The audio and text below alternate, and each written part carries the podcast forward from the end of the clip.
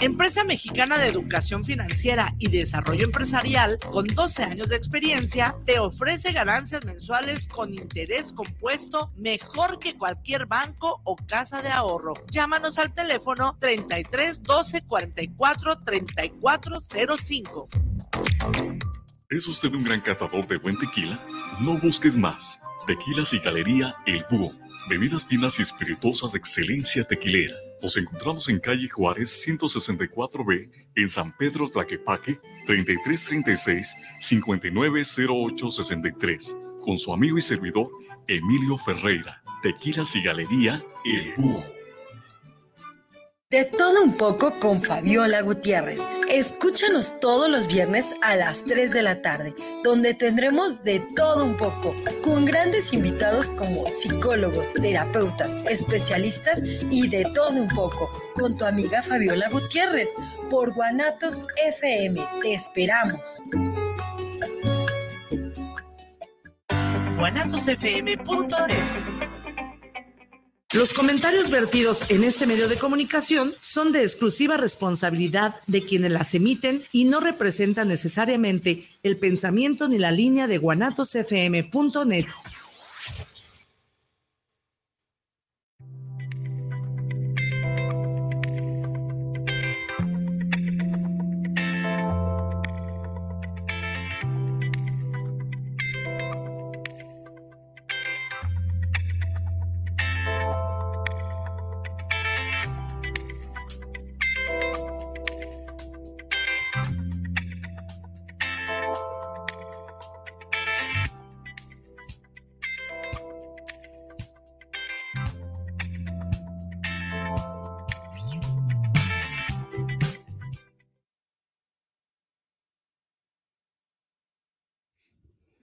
Hola, buenas tardes. Hola. Distraída. ¿Verdad? ¿Cómo estás? Muy bien, muy bien. Aquí estamos. Buenas tardes. Buenas ¿Cómo tardes. estás, Lulu? Muchas Pues gracias. bien, aquí mira, eh, con, con el honor de tenerte de No, nuevo gracias. El honor es mío de por visita, este, con un tema que ya me habían solicitado, ya tenían tiempo desde el año pasado pidiéndome prevención del suicidio, prevención del suicidio, ¿no? Este, hablando ahorita, pues antes de iniciar el programa, pues precisamente es un tema para mí muy delicado, muy Complicado. importante y que creo que no hay todavía como la conciencia, ¿no? De lo que es la salud mental y pues de ahí viene de la es. prevención del suicidio. Sí, importante, ¿no? Y más en, en- en estas fechas de, de salud mental, que precisamente hablábamos mucho este, fuera del aire, que ahora a los trabajadores de salud nos ha caído el, el- desde comienzos de año, pero Bastante bastante trabajo, complicado, lo que no se veía en otros años, ¿no? Esto sí está reflejando lo, lo pospandémico, lo que hemos venido arrastrando de, de estos últimos dos años y que hay mucha gente que se ha venido agotando demasiado. ¿no? Focos rojos, Foquísimos, sí. violencia, este, Maltratos, situaciones, sí, este, eh, pérdidas de trabajo, pérdidas de familiares, este, todo, todo lo que va eh, haciendo un caldo de cultivo para poder llegar a estas temáticas de, de- de- del suicidio. del ¿no? suicidio, sí. Entonces, pues me gustaría que iniciáramos pues partiendo de ahí. Claro. Este, si tú me hablas de lo que es el suicidio, si hablándolo como un tema como muy coloquial, que las personas de, que están escuchando nos entiendan o entiendan lo que es el suicidio, ¿no? Sí, es, es et- este acto premeditado, perdón, y, y consciente, ¿no? De, de poderse hacer daño, porque hay mucha gente que luego dice, no, no, no era consciente de...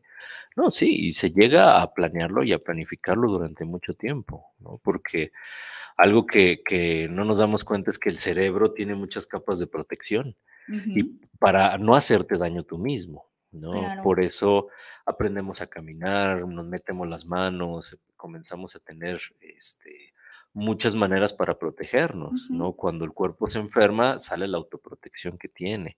Entonces, cuando nosotros rompemos todas esas capas y nos comenzamos a planificar para hacer daño, imagínate hasta dónde hemos llegado. ¿Cuánto tiempo pasó? ¿Cuánto tiempo pasó de esto? ¿Qué sucedió con todo en mi vida, en, mi, en, en todo el proceso que he ido llevando para precisamente ir quitando estas capas como de cebolla y llegar al centro y tronarme yo solo? Sí. ese punto de autodestrucción en el ser humano no existe o no tendría que existir. No tendría que existir. Pero las personas llegan a un punto en donde premeditan muchos la idea y, se hacen daño hasta quitarse la vida, ¿no? Por ahí hablaba eh, la Organización Panamericana de la Salud que entre el 2015 y el 2019 se llegó a 98 mil suicidios. 98 mil suicidios en lo que sería todo eh, Latinoamérica y parte de, España también. ¿Más en mujeres que hombres? O más en hombres, acordémonos que los hombres son los que más resuelven o llegan al, acto suicidio son más letales que las mujeres. las mujeres lo llegarían a intentar, pero eh, los que sí son más letales y lo, resuelven al final son los hombres, Y que son los que últimamente pues hemos estado dándonos cuenta que nos falta mucho el hombre para, crecer, para crecer, para poder decir nuestras emociones, para poder decir esto que nos sucede, esto que nos pasa, y, que en los últimos años ha habido eh, un recorrido por ahí muy leve en cuanto a la masculinidad o a las masculinidades. Cómo viven esa. Exacto, mucho, mucho menos que en las feminidades, ¿no? Las feminidades han crecido, se han protegido, han hecho esta cuestión de, poder... Eh, bloquear muchas de las, de, todo lo que le sucede en el día a día, pero en las masculinidades nos falta muchísimo. Y esto hablando desde los niños. Sí, claro. Desde la, desde, la, desde la infancia, pues. ¿Cómo se construye esta parte? Porque también los niños se suicidan. Sí, claro. Sí. Y esta cuestión, como decías al principio, que hay un desconocimiento, que todavía está eh, con tabús y con todo alrededor, porque hay mucha gente que todavía piensa que es un llamar la atención. Es que está llamando la atención. Sí, sí, claro, la está llamando, pero ¿por qué no le pones atención a eso que te está diciendo? Porque el niño ya, se, ya dice, me quiero morir. Completamente. Ha habido casos. a finales del año pasado yo vi uno en internet de hablaba de un niño de 8 o 9 años que por ahí reprobó no quería llevar las calificaciones porque sabía que él iba mal con los papás y mejor se quitó la vida, ¿no? porque no iba bien. Entonces, la presión a la que metemos también a, las infancias es muchísima. Y a veces en México, algo que platicaba por la mañana en un consejo técnico con maestros es este adultocentrismo al que, al que manejamos y, sobreponemos mucha carga y mucho peso. Queremos que piensen como nosotros, sí, claro. que resuelvan como nosotros. Que no se equivoquen. Que no se equivoquen. Queremos hijos perfectos Totalmente. Que no, que no nos digan, que no nos den quejas, que, estén sentados, que sean obedientes y desde ahí parte pues todo este cúmulo de estrés, niveles de estrés que ellos no saben cómo manejar. Y, además con esta idea de que en mi casa yo sí lo hacía. ¿Y cuántas veces no quisiste romper eso tú mismo? Algo que les digo mucho a los papás es, eh, cuando tú eras niño lo pensaste. Las generaciones de hoy en día no lo piensan, lo hacen. Lo hacen, es correcto. Vámonos, ¿no? A ti te, lo pensaba subirte en un árbol, el niño de hoy se sube al árbol. Ya después andas de cómo lo bajo, no, no se vaya a caer, no vaya a pasar esto. No. Claro, pero ya lo hizo. Entonces, con este tipo de, de, limitaciones también que le vamos poniendo a nuestros adolescentes, a nuestras infancias, pues vamos creando gente que el suicidio lo va a ver como algo primordial, ¿no? Decía también la Organización Panamericana que el 78% son en hombres, ahorita lo que decías, 78%. O sea, hablamos de una altísima cantidad de masculinos que ya no pudieron hacer más por sí mismos, ¿no? Que resolver, ya no hubo esos apoyos, ya no hubo esas redes que les pudieran mantener a flote. Al final, se tronaron ellos mismos, ¿no? Y todas estas... Eh, todo esto que va surgiendo desde ahí, pues lo vamos viendo con pequeños detalles que a veces damos por desapercibidos. Así es. Yo que trabajo mucho con adicciones, ahí estamos viendo a un parasuicida. Sí, es correcto. alguien que ya está intentando. Conductas autodestructivas que le llamamos, ¿verdad? Sí, pero pues es normal, ¿no? Que se embriague el, fin de semana, que choque el carro, mira, topó en lo, en lo, en lo material, no pasó nada, no es cierto ¿por qué se está autolesionando la persona? ¿Qué sucede? Lo que te decía yo hace un rato del cutting. Ah, Tan solo, ¿quiénes, cuántos adolescentes no practican el cutting? Claro, completamente. y, no nos vayamos tan lejos, digo, y lo hemos experimentado, bueno, no sé tú, pero a lo mejor hasta muy cercano con hijos, sobrinos, primos, comenzarse a arrancar los pellejitos de los dedos, sangrarse, las uñas. esos ya son foquitos de, hey, no estás sabiendo resolver esa problemática. ¿Qué está pasando?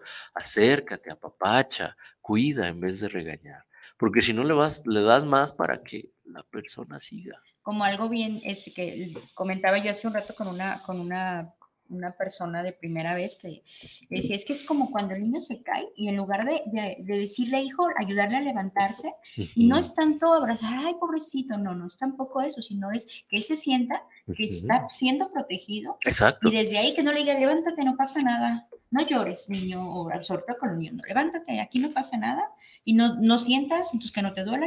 O levántate o te levanto, y, te voy a ah, levantar con unas nalgadas, con un jalón de orejas, con oye, me está doliendo, me asusté.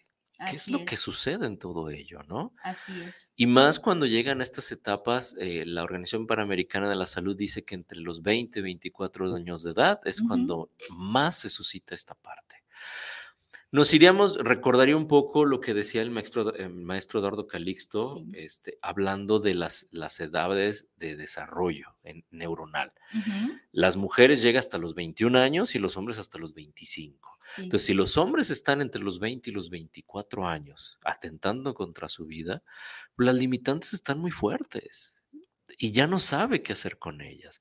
El, acordémonos que el desarrollo prefrontal, perdón, que tiene todo niño y todo adolescente tiene que ser apoyado por los adultos. Los adultos somos su parte prefrontal. Los adultos somos los que le marcamos que no se vaya de bruces. Sí, sí, sí. Entonces, si vamos a llevar esto, esta fiesta en paz y no caer en este tipo de temáticas, tendría que ser el hecho de precisamente manejar esto. Fíjate. ¿Cómo estoy apoyando a mi hijo a resolver problemas? Es correcto. Fíjate que el otro día, de hecho, un, un papá este, su mamá dice, es que yo no estoy de acuerdo que le ponga las películas del Chucky. Dice, por las escenas, etcétera. Dice el señor, no, es que yo sí estoy de acuerdo, que el niño vea. Y dije, mire, señor, hablando del desarrollo neuronal, ¿no? Le digo, no, le digo, por eso, ¿por qué cree que los juegos, las películas tienen clasificación? Porque las imágenes para el niño son muy grotescas y no sabe qué hacer con esa información. El cerebro reacciona de acuerdo a lo que está observando, porque el cerebro no lo puedes engañar. Entonces le, genera una, una, un nivel de estrés o de sustancias que químicamente te hacen que te dé miedo, etcétera. ¿no? Claro. Entonces, ¿qué pasa con el niño? Pues claro que va a reaccionar. Y ahorita el niño no quiere levantarse en la noche a ir al baño, ve oscuro y ya no quiere. O sea, son, esos son pequeños detalles, pues, que así es de lo que estás hablando precisamente. Exacto. Y además que el cerebro es muy letal en ese momento, ¿no? Si al niño le dices sí, es sí. Tú a lo mejor estás queriendo decir eh, sí, no. Exacto. A medias tintas, a medios chiles, como dirían vulgarmente. Pero el niño no lo está viendo así. Si al niño le dices, mira, aquí en la mano traigo algo y te lo voy a dar si me adivinas qué es, el niño ya está procesando, pero ahí hay algo. Ahí hay algo. Si abres la mano y dices, hey, te engañé, ese engaño el niño no lo sabe diluir al principio. Por eso va a llorar, va a gritar, va a tener un montón de cosas para decir, es que mi cerebro no capta por qué. Claro. Eso que me dijiste que estaba ahí no está. Ok, y si nos vamos al, al, a la parte de la prevención del suicidio, estaríamos hablando que esto también es prevención. Sí, claro, sí. Sí, no, no es necesariamente que ya esté pensando y que tú te esperes a, a que el niño o el adulto esté ya como con esas ideas o, o realmente veas algo para que tú prevengas, ¿no? Prevenir es desde aquí, ¿no? Exacto, hablar, hablar con ellos, esta comunicación afectiva y efectiva. Afectiva desde mis afectos, desde mis emociones y efectiva desde este punto de, ¿me lo entendiste, mijo? Porque volvemos al adultocentrismo. Yo doy una orden y ya la entendió. Porque yo la entendí. Yo adulto la entendí y durante mucho tiempo así he estado y la he entendido. Pero en verdad el niño la entendió es que él sabe lo que es bueno y lo e, que es malo, ¿no? Dices, exacto. Esa, esa, valoración es, pero tremenda para el niño, porque eh, es muy complicado para el niño decir sí, sí sé qué es lo bueno o qué es lo malo, ¿no? Porque si nos vamos a eso, pues cada niño va a tener una valoración, ¿no? Para muchos niños, el pegarse como, el pegar a otro niño como defensa es, algo bueno, porque papá lo ha dicho, mamá lo ha dicho, exacto. Pero para otros niños es ni siquiera llegues a los golpes, retírate, habla, platica, platícaselo a un adulto. Y entonces la idea queda en eso, ¿no? Entonces desde ahí tendremos que empezar a, montar una, realmente una comunicación afectiva y efectiva si quiero hablar del suicidio con ellos, cómo se está dañando mi hijo, mi hija. Por eso las edades de inicio, por ejemplo, con las drogas bajaron. ¿No? Estamos hablando de un alcohol a los 11 años. ¿Qué tiene que hacer un chico a los 11 años bebiendo? Viéndolo ya permisivo y pleno a los 14, 15 años. Así es. Ya a los 18, cuando ya ahora sí puede beberlo según la ley, pues ya tiene sus buenos años, 7, 8 años consumiendo alcohol y ya después es, ¿qué hago? Híjole, para moverle todo eso, pues está, esa conducta está complicadísima, ¿no? Porque además el muchacho lo que hizo ya fue envolver toda la conducta con muchas otras cosas, además eh, con la permisividad de, la sociedad, de los padres, y además con el hecho de, este, está bien hecho. Así es. Yo lo controlo. Yo les digo mucho a los adolescentes, cuando tú llegues y digas, yo controlo algo, no lo hagas en serio. Y más que siendo adolescente, no controlas nada. Si al adulto nos cuesta muchísimo controlarnos, imagínate un adolescente. ¿Desde dónde va a ser tu control? No puedes poner ese control. Es complicadísimo. Así es. Por eso está, ahí se tiene que la comunicación con papás, lo que decíamos de esta parte del control, lo hacen los papás. ¿no? Yo te voy controlando. Y en algunas ocasiones yo le he dicho a mis hijos, te voy a caer mal, claro, pero lo siento, soy, tu, soy ese control que debo de ponerte, esa pieza para decirte, hey, aquí no. Es que eres muy malo. No, me no te quiero. Pues está bien, no me quieras.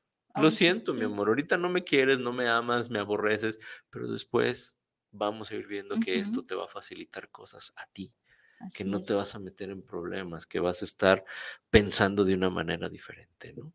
Y si nos vamos a las a los posibles indicadores en los niños.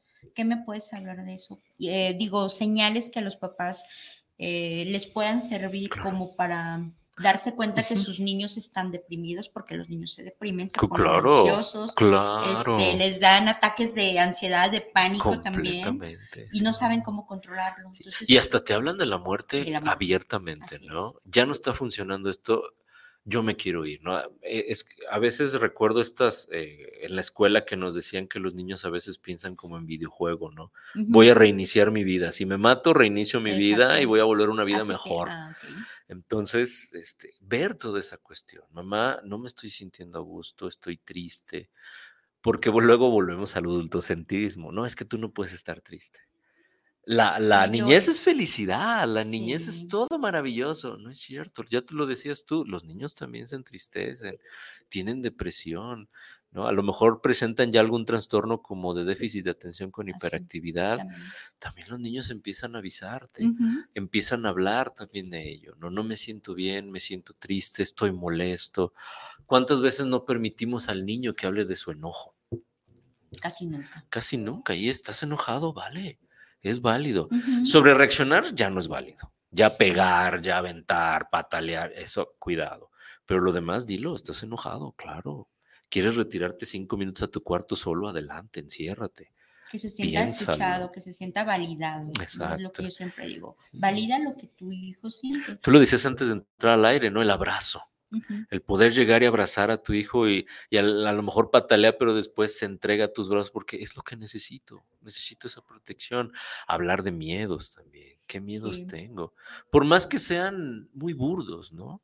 Es que le tengo miedo a la oscuridad. Está bien, mi amor. ¿Qué hacemos? Ponemos un foquito, ponemos algún osito que ilumine. ¿Qué quieres hacer para tú sentirte protegido? y después los vamos, poquito a poquito, quitando. ¿No? Para que después ya funcione sin eso.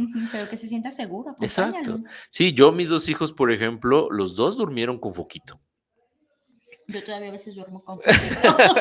¿Cuántos adultos con la lamparita, ¿no? O sea, y es normal, pero ese adultocentrismo no nos permite ver que el niño también tiene miedo, ¿no? Pero me ha encantado y me ha encantado con mis hijos cuando llegan y dicen, aquí está el foquito, ya no lo necesito. ¡Wow! Ah. Maravilloso, qué padrísimo. Sí, claro. Si es que ya estoy grande, ya crecí, ya, ya no tengo miedo, dale. Excelente. Y si vuelves a tener miedo, vuelves a poner tu foquito, no hay ningún problema. Sí, mi hija a veces tiene 17 años y de repente en la madrugada llega mamá, ¿qué te pasa? Es que tengo miedo.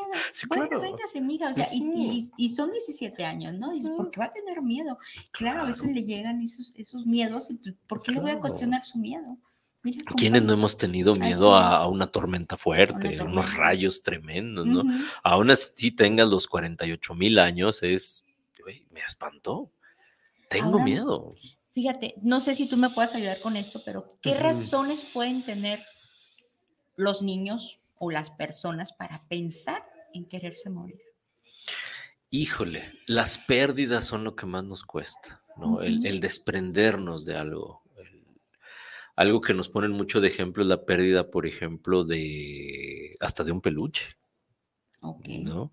Las pérdidas de un familiar, las pérdidas de, de, el cambio de casa, por ejemplo. O sea, puede ser realmente algo que nos puede abrir la, partitura de poder decir, aquí está sucediendo algo con este chico, ¿no?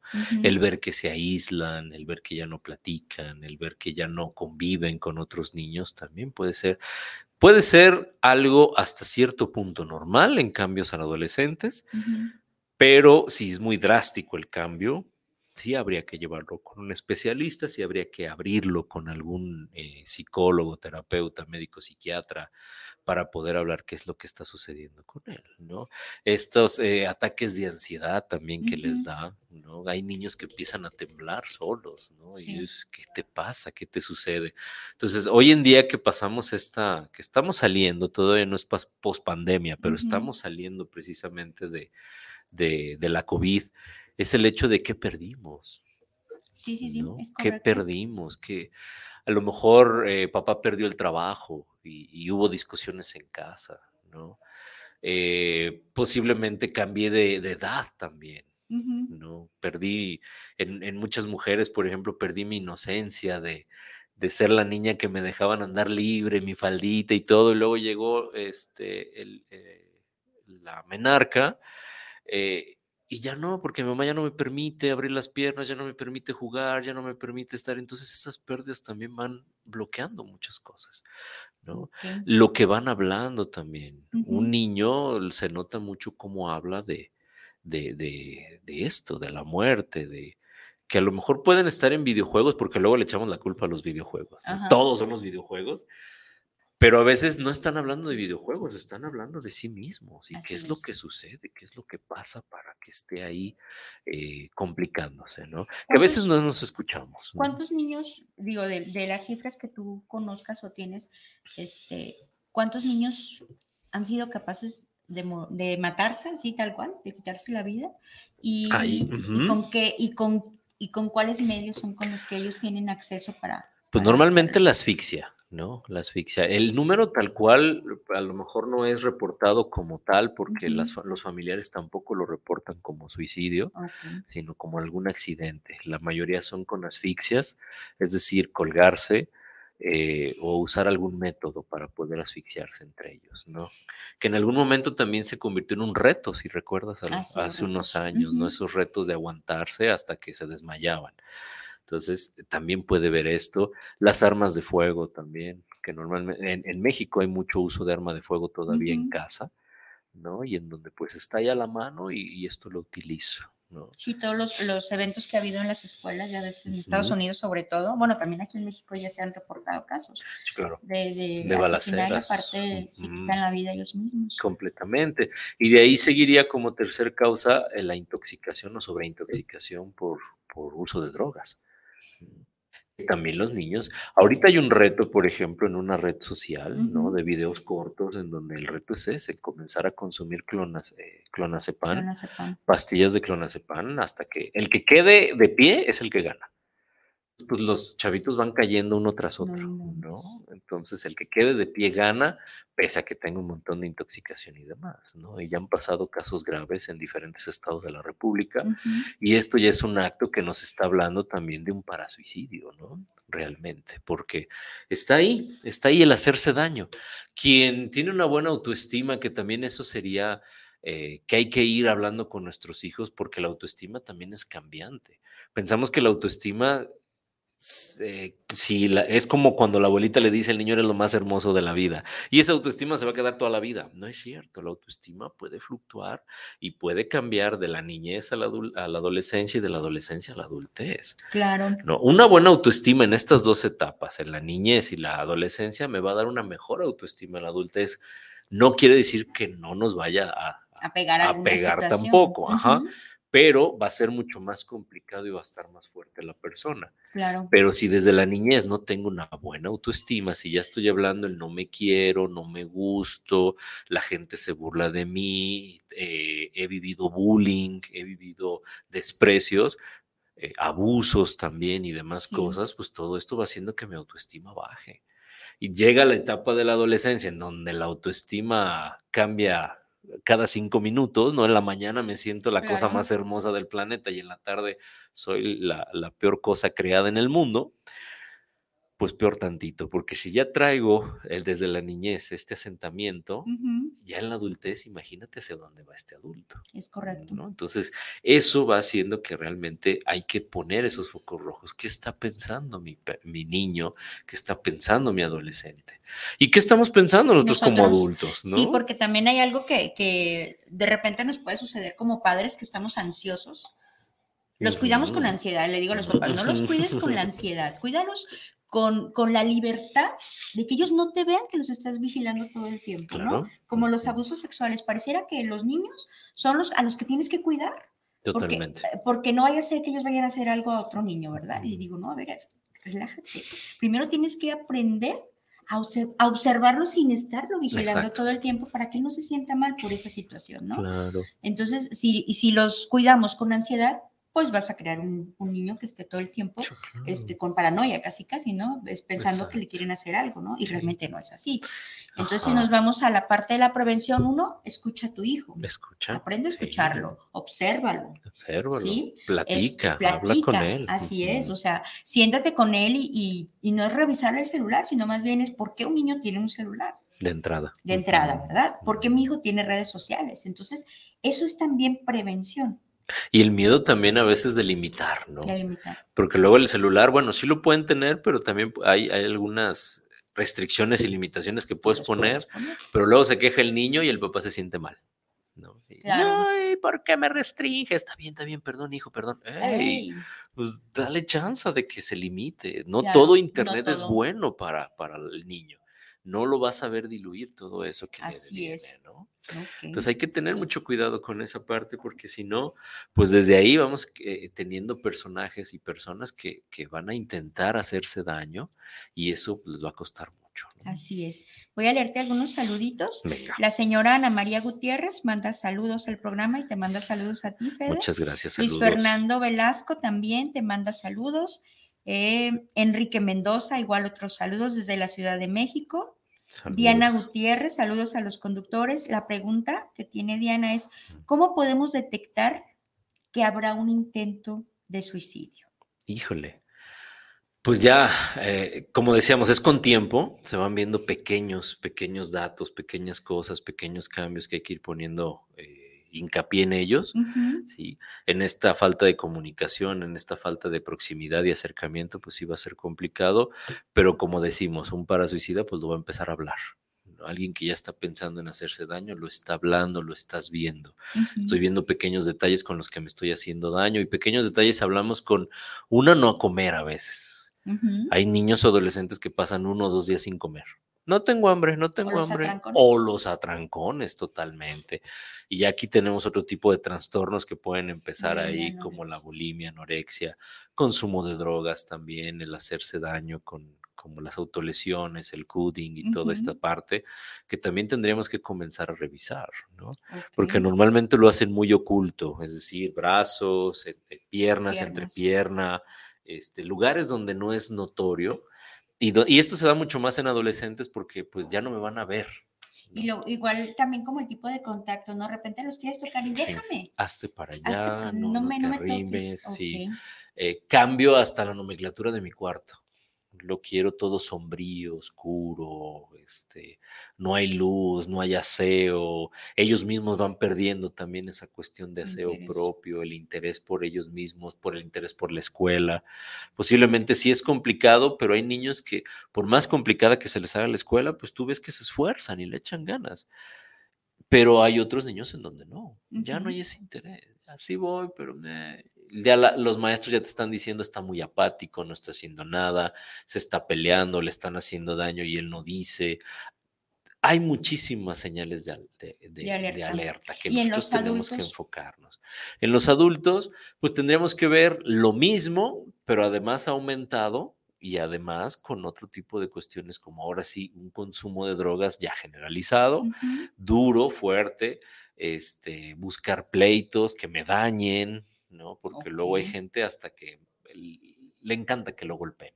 Y no estamos hablando de sadomasoquismo o BDSM o cualquier otra cosa, no. Estamos hablando de quiero que me haga sufrir porque el dolor me hace reaccionar. Y recordemos la frase en donde decimos que eh, el dolor externo es mucho más sobrellevable que el dolor interno. O sea, el dolor mental, toda esta cuestión que me ocasiona es mucho más es mucho mejor llevar el dolor externo que el interno. Así es. Entonces se denota mucho desde ahí. Lo habla también quien está en una depresión, quien perdió su trabajo, ¿no? Ya no ve hacia futuro, ya es. Que haya una situación tal vez que, es muy difícil de enfrentar, algo difícil y no sé, caótico, la muerte, por ejemplo, la pérdida del empleo, un divorcio. Un divorcio, la separación, separación con los hijos también. Eh, no, no, no necesariamente a lo mejor este que sea un divorcio, pero por ejemplo hay muchos hombres o mujeres que dejan su hogar para irse a trabajar a Estados Unidos ah, o a otro estado y entonces también esto puede ser muy doloroso porque crecí con mis hijos y ahora no los veo. Y entonces esa lejanía, híjole. ¿no? Obviamente pues los divorcios y los divorcios más por violencia también, que es lo que se suscitó ahí, que, es lo que pasó en esa parte. Entonces es una gama muy extensa. La cuestión es hablar de salud mental y poder hablar también con nuestros conocidos de esa salud, de qué está pasando. Estoy viendo algo raro, vamos, no pasa nada si voy con, con un psicólogo, un psiquiatra, ¿no? Alguien que me pueda decir, estoy exagerando. Así es. O es algo, no, no, no, cuidado porque sí está pasando. Oh, ok, va. Y ponemos manos sobre Sí, así es. Y también tener mucho, eh, escuchar, pues, cuando te dicen, por ejemplo, ay, la verdad ya no, con ganas de ya mejor no despertar, ¿no? Digo, a lo mejor es una frase muy común, entre comillas, pero sí es una señal también. Claro. Sí, no, no quiero, no tengo hambre, la verdad ya últimamente no quiero comer, o sea, empiezan a incluso a bajar de peso, si ya hablamos de otras, otras cuestiones más físicas. Sí, dejan los vínculos personales también, comienzan a, algo que se denota mucho, comienzan a regalar cosas, así como ah, despidiéndose, ¿no? Quien ya, ya tiene un alto, eh, un alto porcentaje para ya intentar atentar contra su vida, ya va dejando, Oye, te regalo esto. Oye, pero. Pues si esa es tu taza favorita, ¿cómo que la vas a regalar? Sí, yo ya no la voy a ocupar. Ah, caray, ¿cómo que ya no la vas a ocupar? No. ¿Cómo que ya no la vas a ocupar? No, no, no, llévatela. Sí, llévatela lo que quieras, no hay problema. Y es, oye, te costó mucho para llegar y resulta que estás regalando todo. ¿Qué está pasando ahí? Ya esa es otra alerta también que hay que poner. Okay. Acuérdense que la, la, la, cuestión de la tristeza y la depresión no son de juego también. Digo, lo, hemos, lo hemos socializado y normalizado tanto de, ah, estoy depre. Estoy, estoy, en la depre. Estoy en la depre. No es cierto, no estás en la depre, estás triste o estás eh, eh aguitado, diríamos en mi tiempo. Estados de melancolía. Estados de melancolía o algo así, pero ya una depresión, ya hablamos de un estado de enfermedad en el cerebro. Aquí ya necesitas hasta un medicamento para poder subsistir, para poder manejar tu día a día, porque para muchos el, simple hecho de levantarse, desayunar y bañarse en el día a día es wow, síntoma de alivio porque no lo hacían. Sí, porque fíjate, me ha tocado, este, sobre todo en las mamás que tienen hijas que sufren violencia, me dicen, es que de repente Lulu dice, entra a su cuarto y es un cochinero no quiere recoger, o sea, por más que digo, no se asusta, mira. Entonces, a lo mejor uno lo ve como parte de limpieza, ¿no? Yo les digo, no, cuidado, ¿cuánto tiempo tiene que ella no hace a su pues, cuarto? No, pues tanto. Y luego ni se arregla y empiezan a dejarse, se olvidan, pues. Y esos son, esas son pequeñas señales también, ¿verdad? También, sí, sí, sí. Sí, todo lo que, lo, lo que puede ser, y, y, y como papás que conocemos más a los hijos, ¿no? O hermanos que conocemos más a los hermanos, esto puede ser señales de alerta que yo puedo ir y aconsejarle a la persona, ve y atiéndete, por favor, porque nos vamos, va mal esto, nos vamos a ir mal y esto puede ir creciendo. Y más cuando hay consumo de drogas. Y, si un familiar, porque bueno, nosotros somos psicólogos y sabemos cómo, cómo hacerle, pero una mamá, un papá, una hermana, hermano, este, llámese cualquier tipo de vínculo, ¿cómo puedo acercarme a la persona y decirle, necesitas ayuda? ¿De qué manera? Este... Pues yo creo que siendo claros desde ahí, ¿no? Me preocupas porque he visto esto contigo y entonces hablamos de la comunicación afectiva y efectiva, ¿no? O sea, me estás preocupando, estoy triste, preocupado, estoy con miedo porque te he visto que en los últimos meses has cambiado, ¿no? Y necesito que vayamos y veamos a un profesional. Si estoy equivocado, que me lo diga el profesional, diga, hey, tranquila, no pasa nada, está sucediendo esto, no hay problema. Ah, ok. Pero si no, pues que te atiendas, ¿no? Ya últimamente ha habido mucha, eh, no sé si te ha pasado a ti, pero ha habido mucho más claridad en decir, quiero atender mi salud mental, porque no he estado bien, porque ya empecé a faltar a mis hijos, a mi pareja, algo me está sucediendo. Esto no está bien. Sí, sí, sí, me ha tocado. Y entonces, yo creo que lo más valioso es poder hablar y decirle, estoy, te estoy viendo diferente y algo que me preocupa es eso, no, tranquilo, fíjate que pasa esto, pasa aquello, ¿no? Yo lo, lo viví, por ejemplo, eh, con la muerte de, de, mi mamá, que luego la gente, Fede, ¿estás bien? Sí. No, pero es que la, lo que necesites, gracias, estoy bien, estoy viviendo mi duelo, me ha costado, estoy en ese punto de, de reencuentro conmigo mismo.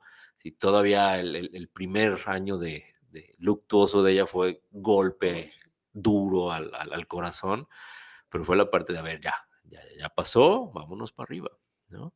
Y entonces, este, lo, lo, que me gustó mucho fue eso, el acercamiento de la gente, decirme en serio, si necesitas, aquí estoy, eh, quieres, te escucho. Eh, y esa parte es muy valiosa porque te sientes también protegido, querido. Son esas redes de apoyo que luego perdemos. Porque cuando estamos en un momento álgido de la vida, las redes de apoyo son lo que queremos. Alguien que venga y nos diga, aquí me siento contigo. No voy a hablar, pero aquí estoy contigo. Si quieres llorar, quejarte, despotricar, hablar, lo que sea, aquí voy a estar, dale. Y eso te hace sentir maravilloso, ¿no? Entonces, yo creo que sería hablar directamente con la persona de te conozco y esto no es normal en Claro, y hablar desde la preocupación no, y no desde la parte del reclamo, ¿no? Exacto. Este, estás dejando, mira nada más cómo eres, irresponsable, y también esa parte. El regaño. El regaño, así es. Entonces, tratar de ser lo más comprensivo. completamente. Porque en México vamos mucho con esa culpa, jugamos mucho con la culpa. El mexicano es mucho de culpa pareciera que la culpa te va a hacer reaccionar y decir, ya, ya estoy bien, ya no quiero ser culpable de nada, ¿no? No, no va por ahí, porque lo único que estoy haciendo es revictimizando también a la persona y lo voy a hacer sentir, hacer sentir mucho más mal. Cuando a lo mejor ya no es una cuestión, lo que decíamos hace rato, ya no es una cuestión que yo pueda controlar, mi cerebro ya se descontroló y necesito un medicamento hasta para dormir. Esa es otra de las cosas que luego puede llamar la atención. Oye, ¿qué está pasando? Una, que el medicamento y otra, ¿qué está pasando en las noches porque ya no duermes? Exacto. Ver a esa persona que llega súper cansada, tronadísima de trabajar, pero que son las 3 de la mañana y está con el ojo pelón. ¿Qué está sucediendo con esa persona? Y ahí ya tendría que hablar la, la familia para, oye, hey, aquí hay algo. Claro. Puede ser un trastorno de sueño, pero puede haber también una cuestión emocional en donde nosotros podamos ver un peligro. Porque luego viene, eh, es otra cosa de lo que hace el mexicano muy seguido, viene la parte en donde me automedico. Ah, claro. Eh, pues es que la, vecina toma esto, es que mi, comadre me dijo aquello y mocos. Y eso me puede hundir más. Hay gente que me ha tocado, que me ha dicho, pues es que me recetaron esto, pero en vez de dormirme toda la noche me levanté a las 3 de la tarde. No, es que no era para ti la dosis. Y me levanté como zombie, claro. O les dicen una pastilla y ellos deciden tomar su cuartito porque se les hace demasiado. Exacto. En vez de ir con el médico psiquiatra, con el experto para que te diga, es que a lo mejor esa pastilla ni siquiera era para ti. ¿No?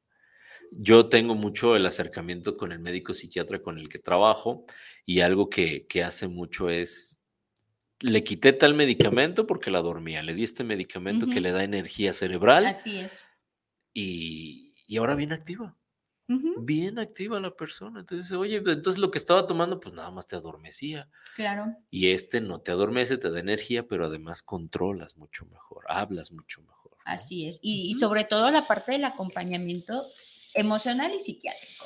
No hay que automedicar, no, este hay que acompañar, porque si no sabemos de, lo que es realmente un, pensamiento o ideación suicida, pues hay que dejárselo a los expertos, ¿no? Claro. No quieres hacerte como el valiente, ¿no? De repente dices, es que me habló y me dijo que se iba a quitar la vida. Inmediatamente habla a emergencias 911 que haga su intervención, ¿no? Sí, claro. Este, porque pues no podemos intervenir los que no sabemos, en el caso de los familiares, que más actúan por el miedo que por otra cosa, ¿no? Puede ser peor. Déjame, tengo una pregunta de Abelardo Román, manda saludos. Eh, dice que ¿por qué en fechas decembrinas, por desgracia, ya es como de rigor que se suiciden? Es un bajón emocional fuerte, ¿no? Eh, algunas personas lo quieren llamar esta depresión decembrina como tal, ¿no? En donde obviamente se mueven muchas, muchas emociones y más si ya hubo la pérdida de gente que en Navidad no va a estar, si estoy en la lejanía, si tuve problemas, si me divorcié en el, en el año y cuando llega el fin de año trae toda esa carga pesada porque además lo ponemos como un cierre de ciclo, se acaba mi año. Y entonces viene esta idea de, ¿qué hice en el año? Y entonces perdí mi trabajo, perdí mi pareja, eh, mis hijos me dejaron de hablar, pues entonces en diciembre va a venir un peso que dices, no, inventes, no puedo.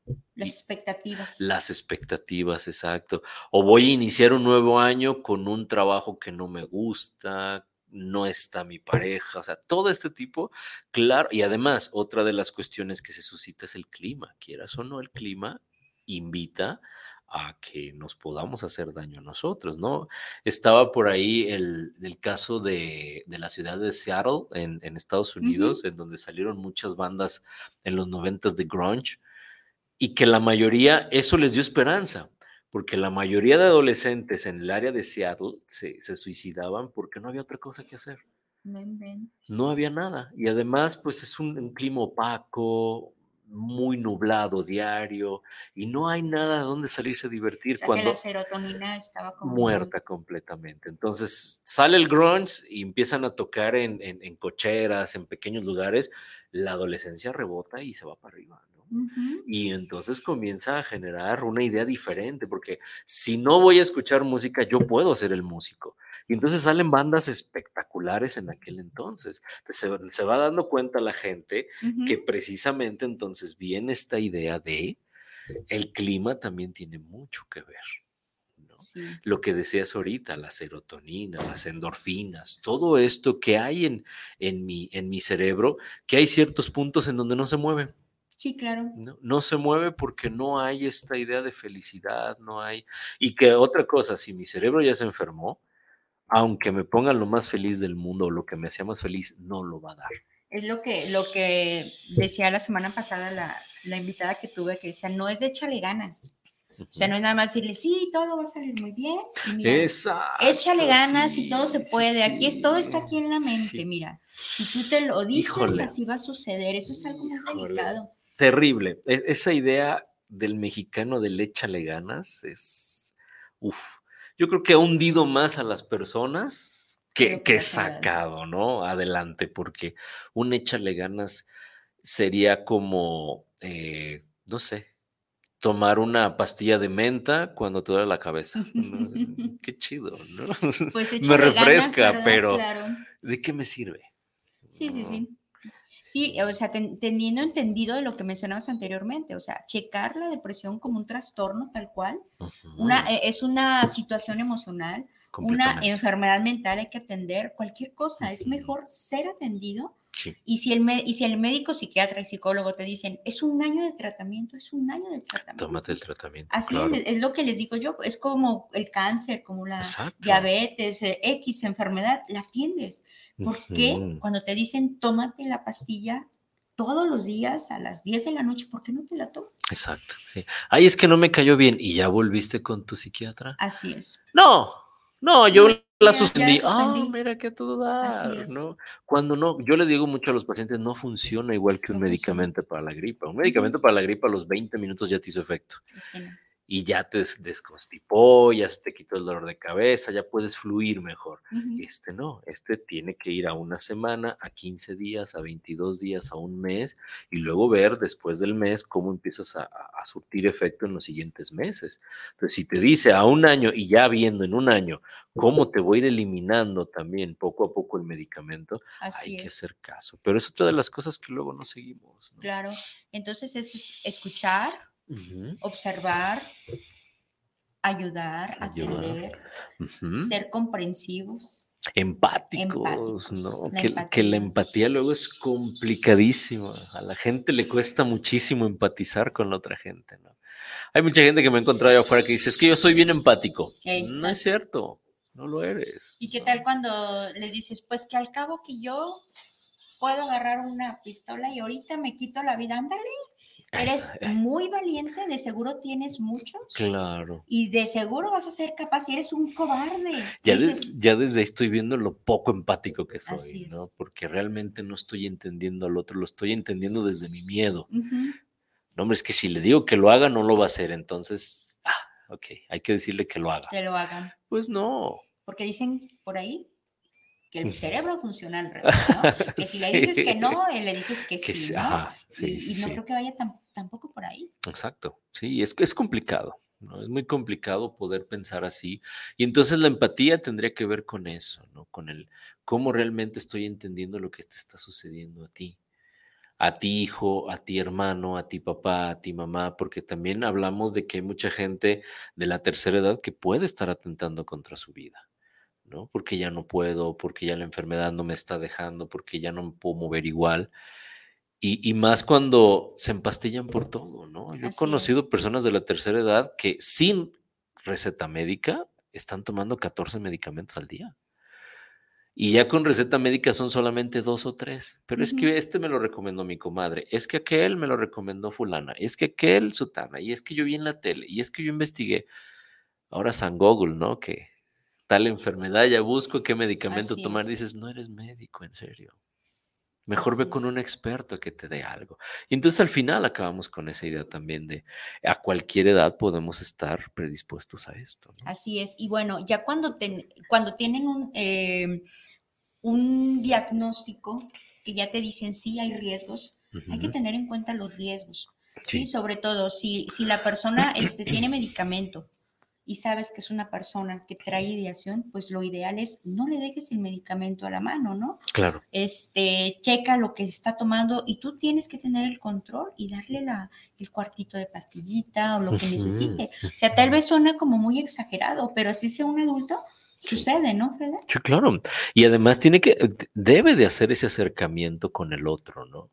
Y, e irle dando también que va, que va modificando poco a poquito, ¿no? Lo que les decía hace rato, si ya mi, mi, mi persona que tengo en casa el día de hoy se levantó, desayuno y se bañó, wow, claro. maravilloso, esto ya es de, de gane, vamos al siguiente día. Y ahora sí, día a día ir viviendo, ¿no? Un día a la vez. Y más con una persona que ya está en esta predisposición. Así es, sobre todo tener, que, tener mucho cuidado, ¿no? Con esta parte del, de la atención que se les da y saber quién sí, quién no puede tener el medicamento a la mano, ¿no? Exacto. Sobre todo eso, para que no haya una, una, un nuevo atentado, ¿no? Sí. Este, y es muy delicado. Sí, que van a ver todavía, hay posibilidad de que sigan las ideas suicidas, ¿no? Ahí de, pese al medicamento, pese a los cuidados, oye, yo, ok, sí, vamos a platicarlo. Vamos con el experto en salud para que también te vaya dando, en salud mental, para que te vaya dando, a lo mejor desde lo cognitivo-conductual, por ejemplo, ciertos parámetros para que vayas viendo cómo puedes ir modificando. Tu entrenamiento. Vida poco a poco. Es entrenamiento, ¿no? Este, que, ayuda mucho, por eso se ha puesto mucho de moda este, el mindfulness, por ejemplo, ¿no? En donde vas concretizando muchas cosas que te faltan. Y acordémonos que luego los mexicanos nos encanta meternos tantas ideas, pero luego no resolvemos ninguna. Sí. ¿no? Hey, concretiza. ¿no? Sí, sí, sí. Si en la noche cuando me voy a acostar no hice algo o me faltó hacer algo, ahora sí vuelvo a repetir como lo decía el maestro Calixto, hay una, haz una listita. Hoy no hice esto, hoy no hice aquello. Bájalo, relájate, porque luego los pensamientos rumiantes ahí están Y esos son fatídicos, porque un pensamiento rumiante te puedes dar 7 de la mañana y tú sigues pensando, ¿qué, qué hubiese pasado? ¿Sí? ¿Qué va a pasar? Sí hay que quitarnos eso de encima. Y entendiéndote desde, desde tu condición, ¿no? Si tienes una condición, por ejemplo, un trastorno obsesivo compulsivo, mm, pues tienes que entender que un pensamiento rumiante te puede llevar sí, a constituir completamente una crisis. Así es, es correcto. Entonces, hay muchísimas cosas que se pueden tomar en cuenta y sobre todo la parte, escúchate.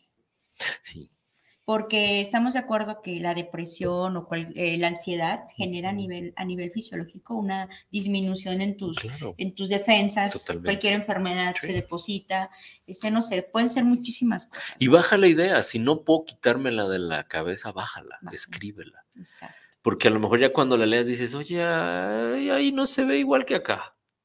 No, acá está más relajada, acá está fácil de resolver. ¿Por qué acá era tan complicado? Pues porque el cerebro hace un armaje tremendo, ¿no? Y eso nos lleva a, crear broncas contra nosotros, ¿no? Así es, hay una desconexión, les digo yo a mis pacientes. No conectas tu, tu razón con tu emoción y si no la bajas va a ser muy difícil porque si no, no estás rascando eso que sientes. Si quieres darle una explicación, simplemente es decir, me siento triste, bájalo. Claro. ¿Por qué? Pues detonantes y trabajar esa tristeza, no te vas a hundir en ella, pero nada más la vas a entender.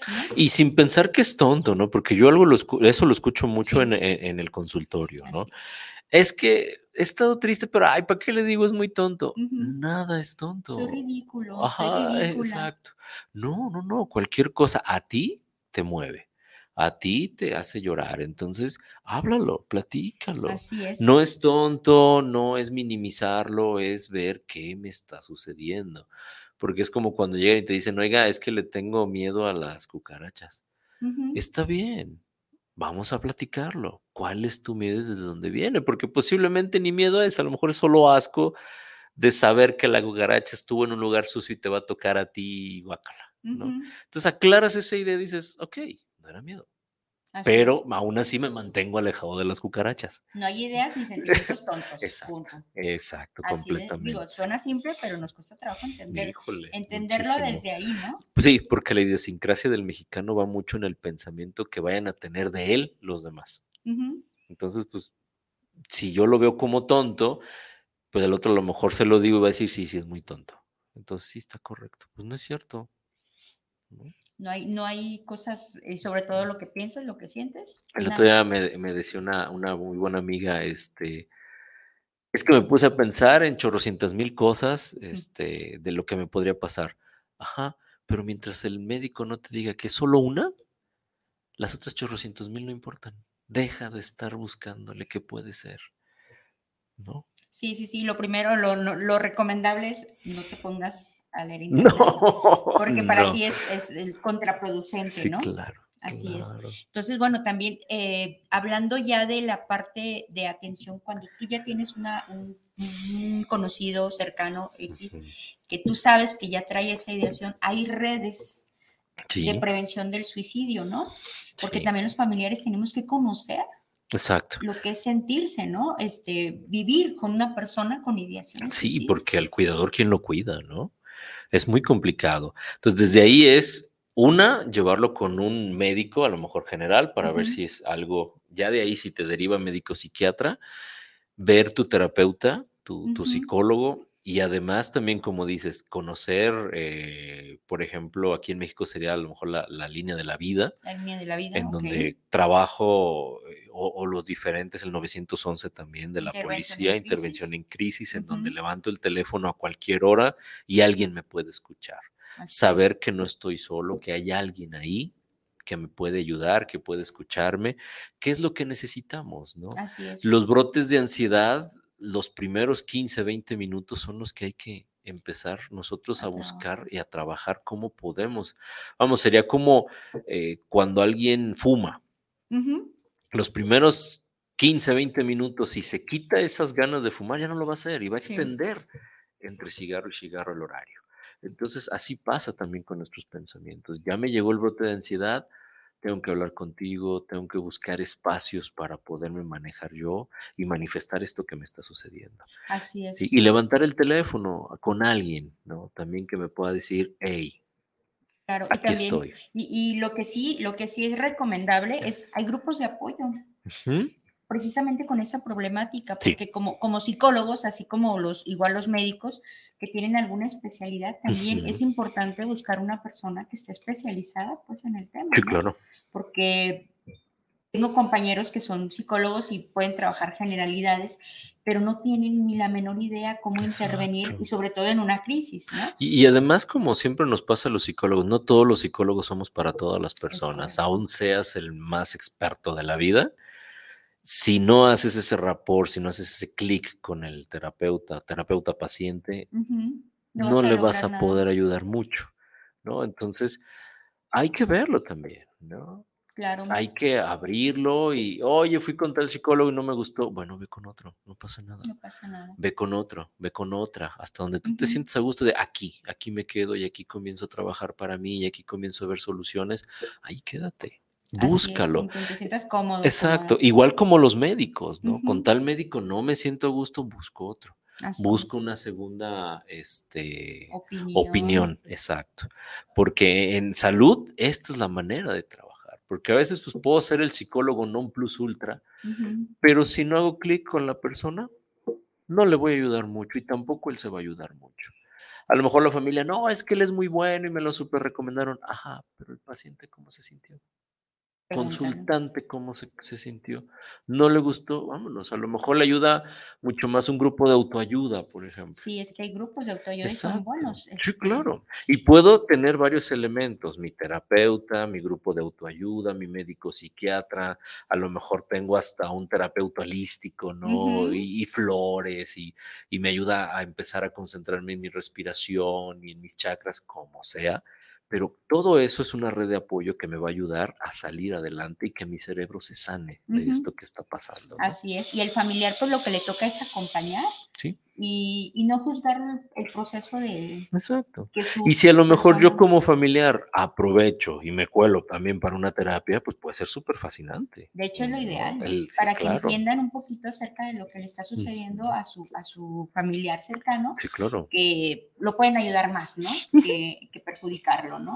Sí. En el, caso de las personas que tienen como cortarse y todo ese rollo, pues este, checar qué cosas. Sí, y en una de esas a lo mejor me doy cuenta que hasta yo hago lo mismo, pero con otro tipo de cosas.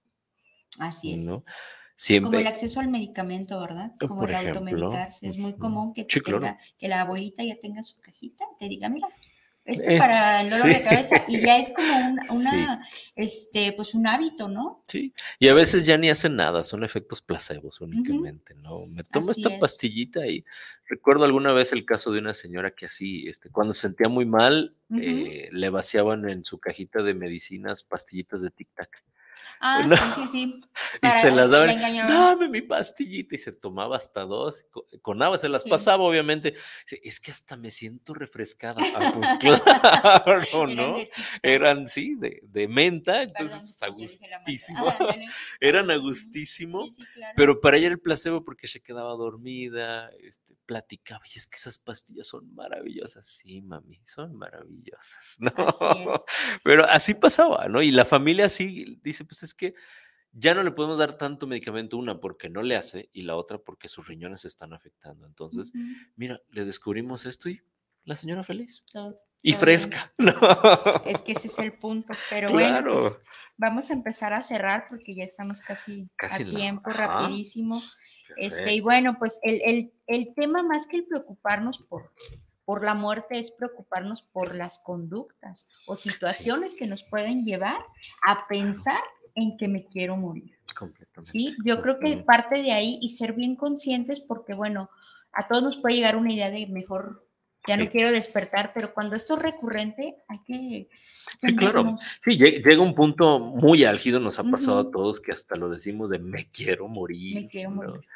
Pero ya cuando una persona a lo mejor ya no lo dice con ese, esa emoción tan plasmada y solamente dice me quiero morir, híjole, tendríamos que platicar que, como les decía al principio, ha roto tanto sus barreras de autoprotección lo va a hacer, que probablemente. Y si es una llamada de atención, sí, sí es una llamada de atención, hay que ponerle atención. Hay que ponerle atención. Porque luego hay mucha gente que dice, ah, está llamando la atención.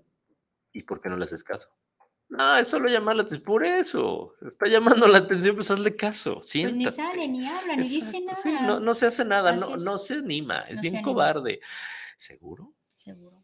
hay que tener mucho cuidado con eso. Entonces, sí sería localizar y focalizar. Platiquen con esta persona que a lo mejor ha tenido bajas emocionales, que a lo mejor no, no conecta muy bien con sus emociones, que ya está eh, empezando a hacerse daño con, con medicamentos, con drogas aguas ahí, algo está sucediendo que la persona no está en su centro y no está resolviendo. Solamente se está haciendo daño y pues no podemos dejar a una persona así, ¿no? Porque al final por humanidad hay que ayudarlo y hay que tener esta solvencia para poderle decir a la persona, hey, ayúdate en serio. Así es. Ayúdate que te ayudaré, dirían por ahí, ¿no? Así es, sí, sí, y, no tomar pues ninguna, este, ninguna acción que no esté segura de lo que estás haciendo, no esté seguro, ¿no? Siempre es preguntar y siempre es pedir, pedir, pide ayuda, pide ayuda. A donde tú tengas confianza, pero sobre todo de un profesionista. Exacto. Sí, de repente la comadre, la, vecina. Y, y aquí en estos casos, yo diría, no aceptes consejos. Porque luego el consejo no ayuda y el consejo, acuérdate qué es lo que me pasó a mí, pero ya bien maquilladito y bien bonito. Se puede resolver, claro, porque lo resolví. Entonces es algo que ya resolví y algo que te lo voy a poner bien bonito y bien pintado y bien padrísimo. No pidas consejos, pide mejor ayuda. Así es. ¿Qué, ¿qué hiciste? No te voy a decir qué hice, mejor qué vas a hacer tú y yo te voy a ayudar a hacerlo. Así es, y también ser muy, muy cuidadosos, pues hay, que tener mucho respeto por, por este tipo de situaciones que pasan en la familia. Creo que la, parte de, del ser, de ser cuidadosos no quiere decir que no voy a decir nada porque pues me da vergüenza, ¿no? Quiere decir cuido a la persona y no tengo por qué estar precisamente ventilando cosas, más bien es hacer cosas que yo sé que nos, van, que nos van a funcionar, ¿no? Exacto. Más que un prejuicio o un juicio, pues bueno, creo que es ayudar a la persona que lo necesite y que lo está pidiendo, ¿no? Hay muchas formas de gritar y no necesariamente es con la voz. A veces lo grita el cuerpo, lo grita acciones, conductas, entonces hay que fijarnos en todo, hay que estar pendientes con todos los poquitos rojos. Exacto. Yo les propondría ahí que eh, si se pueden meter a la página de Centros de Integración Juvenil, que es cij.gov.mx, búsquenlo así en, en, Google y te va a salir un, pero búsquenlo como autodiagnóstico. cij.gov.mx autodiagnóstico. Y ahí hay un, pequeño test acerca del riesgo suicida. Tú le, le, le picas ahí y ya estando ahí, te va a dar un pequeño test el resultado te va a arrojar, ¿estás bien? ¿Estás regular? Cuidado. Y la tercera es busca ayuda inmediatamente. Y entonces ya te vamos a llamar a lo mejor de centros de integración juvenil para decirte si quieres el, centro más cercano está para tus órdenes y si no, ve con especialistas que hablen acerca de esta temática. Entonces, autodiagnóstico en, en www.cij.gov.mx, ahí entrenle y ahí está. Ahí hay también para depresión, ansiedad y violencia de pareja. Excelente, ¿no? Pues es un dato muy importante, Fede. Muchísimas gracias. Silvia Esparza, pues muchas gracias por tus saludos y a todos los que nos están viendo. Saludos, saludos. Este, saludos a mi familia también. Sí, sí, sí, a tus hijos, a tu esposa. Sí, amistad y demás. Sí, sí, sí, yo también, igual a las personas que nos ven, me da mucho gusto. No, el gusto es mío, muchísimas este, gracias. Espero tenerte más porque hay muchos temas que podemos abordar. Abordemos, claro que sí, con todo gusto. Estamos aquí a la orden. Muchísimas gracias, amiga. Gracias, Fede. Cuídense, que tengan buena tarde. Chao.